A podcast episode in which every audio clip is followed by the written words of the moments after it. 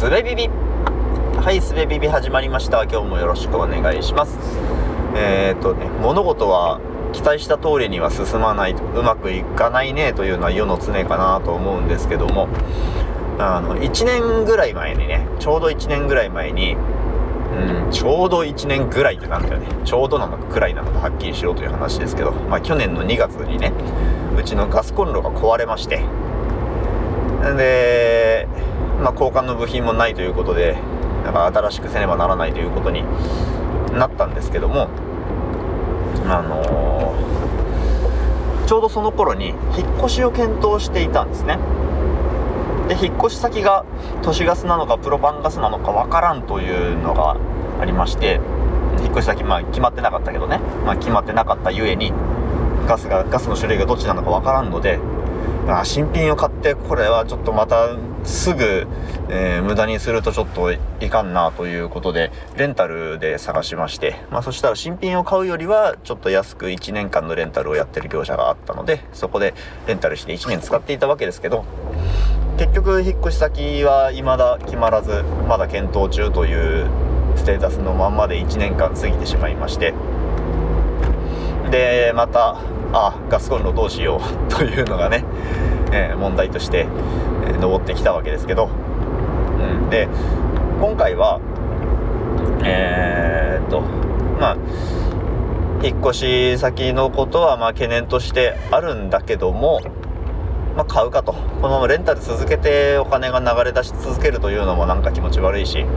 えー、っと今今住んでいるところで使える都市ガス用のガスコンロを新しく買いましょうと。ということになって買ったわけですね。で、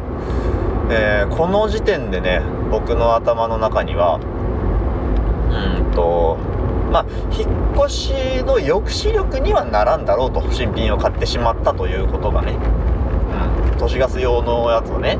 今のところに合わせて買ったんですけどたとえあ引っ越し先いいとこ見つかったわでもプロパンやなこの間ガスコンロ買ったしここに引っ越すのは諦めるかとはならんやろという、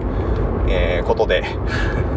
でまたねそうなえっ、ー、とそれでプロパンのところに引っ越すことになったとして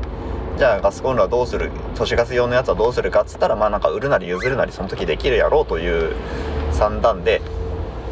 はい都市ガス用のやつを買いましたと。で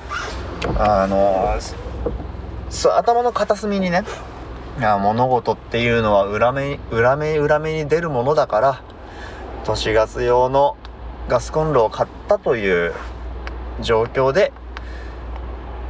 あ、なんだよ、こないだガスコンロ買ったのに、こう、プロパンのいい物件見つかっちゃったじゃん、みたいなことがね、裏目が起きるかなっていう淡い期待をしながらというのもね、あって、あって買ったというよりは、まあ、買った後に思いついたんですけど、そういうことないかなと思ってたんですよ。そしたらね、案の定ね、ないわけですよね。なかったんですよ。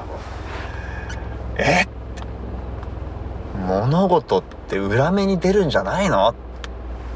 てねその冗談めいた不満を漏らしたりしてるわけですけど、うん、結局これはですよね僕がそうやってプロパンの物件がタイミング悪く見つかるということを期待していたからそれが起こらなかったわけですよね。うーん。難しいですね。物事は期待した通りには運びませんね。はい。今日は以上です。聞いてくださってありがとうございました。